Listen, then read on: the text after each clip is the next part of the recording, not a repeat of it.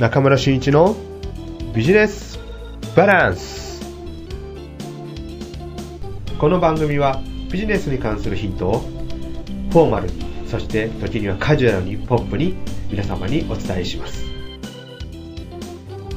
こんにちは。ビジネスバランス研究所の中村真一です。前回はうさぎ専門店の広報 PR の話をしました。その後どうなったか。皆さん興味ありますよね。今からその後の話をしていこうと思います、えー、いろいろとこのうさぎ専門店、えー、ブログホームページそして紙媒体の情報誌フリーペーパーそして、えー、テレビなんかにもですねいろいろ出て、えー、いろいろな意味で広報 PR 活動が活発になりました。そのおかげで、えー、お客様は結構こう来られるようになった、まあ、お客様というかね来場者が来店者が非常に増えたっていうことはありました。ただそこから、えー、購買になかなか結びつかない、まあ、うさぎ自体がなかなか売れない。そこで、えー、セミナーなんかを行いましてね、えー、勉強会を行いまして、そしてそこで、えー、うさぎの飼い方なんかを教えることによって、えー、うさぎの購入者の意識づけっていうような形をね、こうしていきました。まあ、その会もあって少しずつですが、販売ができていった。というようなお話をしたと思います。さて、その後なんですけども、えー、それからずっとですね、えーセミナえー、勉強会を開いたり、そして、えー、来られる方々の、えー、フォローをされる、えー、ファンになった方々のフォローをされるっていうことをされてきました。そしてある時ね、こういうことが起きたんですね。そのブログを結構頻繁に更新されてまして、えー、そのブログをある方が見られてました。それは、うさぎ専門店ですので、うさぎのですね、えー、餌って言いましょうか。えー、そういったものを扱っておられるメーカーさんの、えー、役員の方が面白いブログがあると思って見られたらし見ら見られてたらしいです。で、その方から突然連絡がありまして、なんか山口で面白いことしてるよね。今度、補助するから、なんか大きなイベントやってみたらっていう持ちかけがあったそうです。そこで、彼はですね、店主はですね、おじゃあ何かやってみようかなっていうことで、1年かけて準備をされた、されました。うさぎのイベントです。えー、私もですね、その時またご相談をいただきまして、じゃあ実際にイベントってどういうふうにやっていくかっていう、まあ、いわゆる行動のね、計画みたいなものを一緒に作ったり、アドバイスしたりいたしました。そうしてですね、えー、その当日を迎えたわけなんですけども、私もびっくりしましたね。どういったことかというと、どれぐらい人が来るのだろうかっていうふうに考えたわけです。まあ、あの、このイベントに関する告知方法っていうのは、ポスターを若干作られて、あとはメール、えー、を出されるという方、と、それとですね、ファンになっていただいた方々に、いろいろ口コミっていう形で紹介をしていただいたというような形です。まあ、とはいえですね、えー、まあ、僕の感覚からすると、えー、その会場に100名ぐらいですね、来られたら大成功じゃないかなっていうふうに思ってたわけです。はい。そうしますと、蓋を開けてみるとどうなったかとなりますとですね、当日350名ぐらいの来場があったようです。そしてね、驚くことに、その大半の方々が、皆さん、自分のうさぎを持って来られてたということなんですね。うさぎの愛好者って多いんだなっていうのが僕も知りました。それも、ま、あの、山口県内だけではなくって、えー、県外のね、えー、九州方面、広島方面の方からも、この会場に来られたということです。まあ、非常にですね、えー、面白いイベントにつながったなと思いました。まあ、当然、来られた方々とね、こうまたコミュニケーションを取るきっかけが生まれたわけですから、そこからまた人間関係づくりをされていって、えー、何人かの方々、何パーセントかの方々が、これからそのお店のファンになっていく、顧客になっていくという、えー、展開が行われたわけです。まあ、そこまででもすごかったんですけども、その後です。えー、今度はですね、えー、そこのお店っていうのは商店街にあります。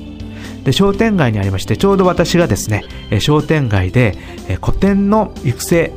をする仕事がありました。これはあの、まあ、商店街の活性化事業の一環ではあるんですけども、まあ、商店街全体をですね、活性化しようとって、そうなかなかうまくいきません。まず、それぞれの古典が強くなっていこうということで、えー、これもですね、えー、強制ではなくって、まあそういった募集をするわけです。募集さしてですね、で、えー、自分たちの勉強したい、反則の勉強したいという方々が集まって、えー、勉強会が実施されました。えー、大体1年の計画でですね、えー、今から3年前にスタートして、えー、去年、2年前にですね、このうさぎ屋さんも参加されました。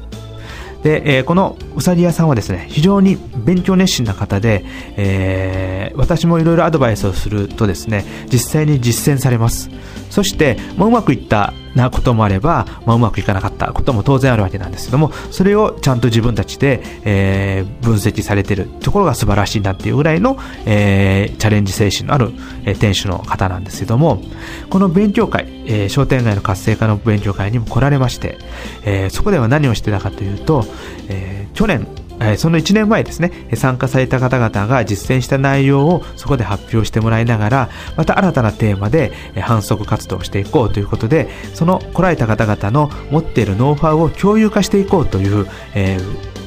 あの内容だったんですね。ですから、そこに来ますと、あの商店街におられる方々がどんな反則をしているか、どういったノウハウを持ってやってるかというのが少しわかるわけです。でそれを聞きながらじゃあ自分のお店でも取り上げて取り入れようという形で実際に反則活動に入れていただくんですけども今回のうさぎ屋さんもですねそういったえー、先輩方々がされた実践内容をお聞きになられて即自分のお店でも実行されました、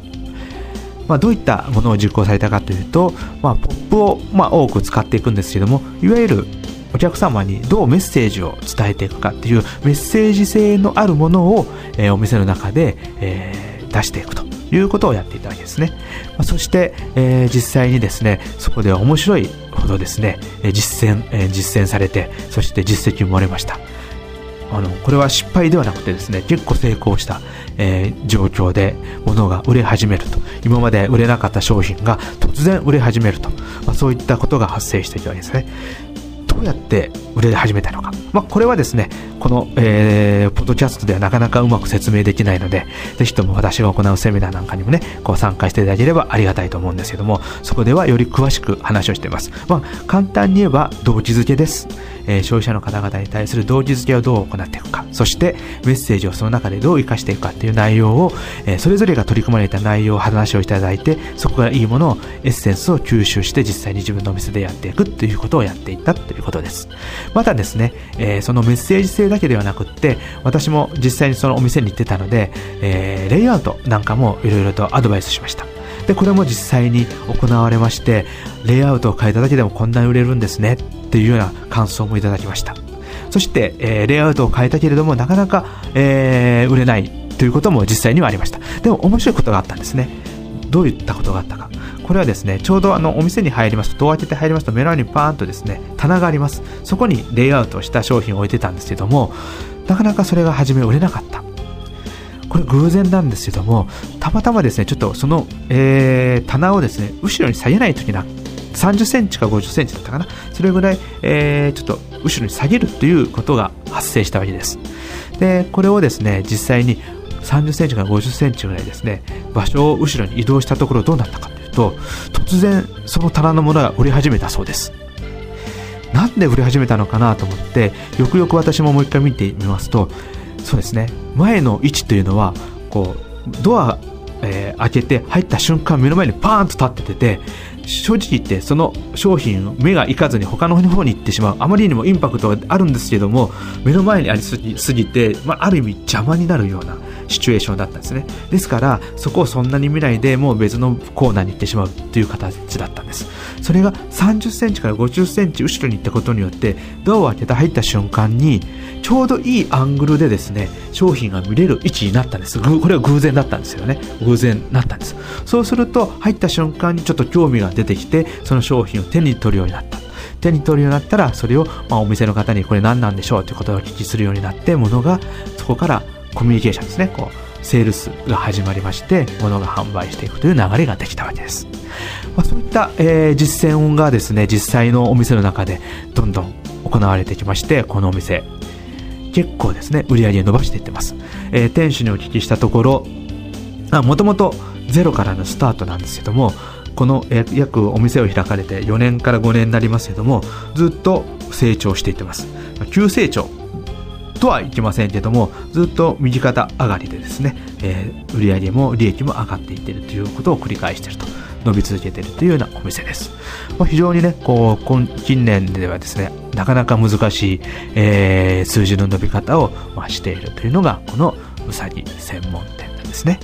この専門店っていうのがね、ニッチな商売で非常に難しいっていう部分もあったんですけども、広報 PR っていうのをうまく活用することによって、なんとか売上利益とも達成できていると、売上上がっているということがあります。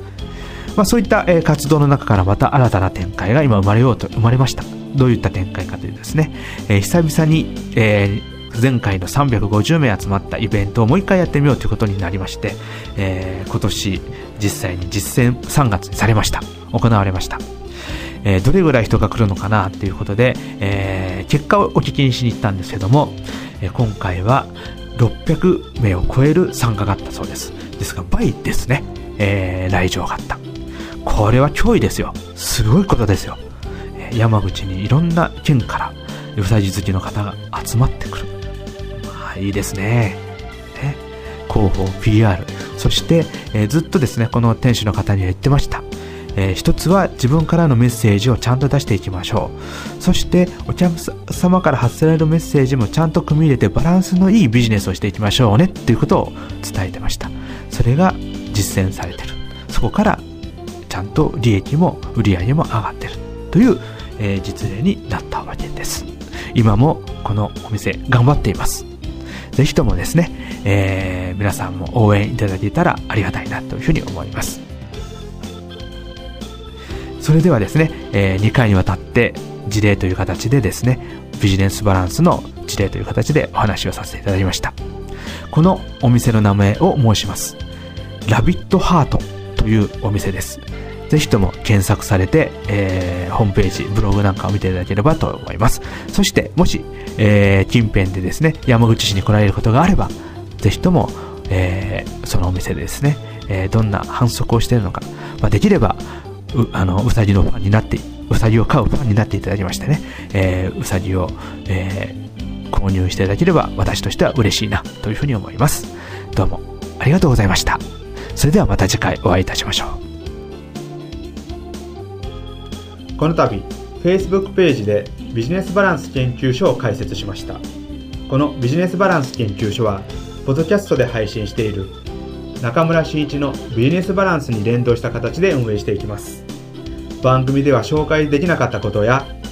ゲストとして招きした方の紹介をより詳しくそして商品や会社の PR なんかをさせていただこうというふうに思っております。ぜひともこのビジネスバランス研究所のページにアクセスしていただきまして感想そしていいねを押してもらえれば本当に幸せます。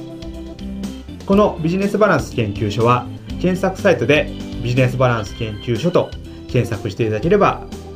表示で表示されると思いますのでぜひともアクセスしていただければと思います。それではよろしくお願いします。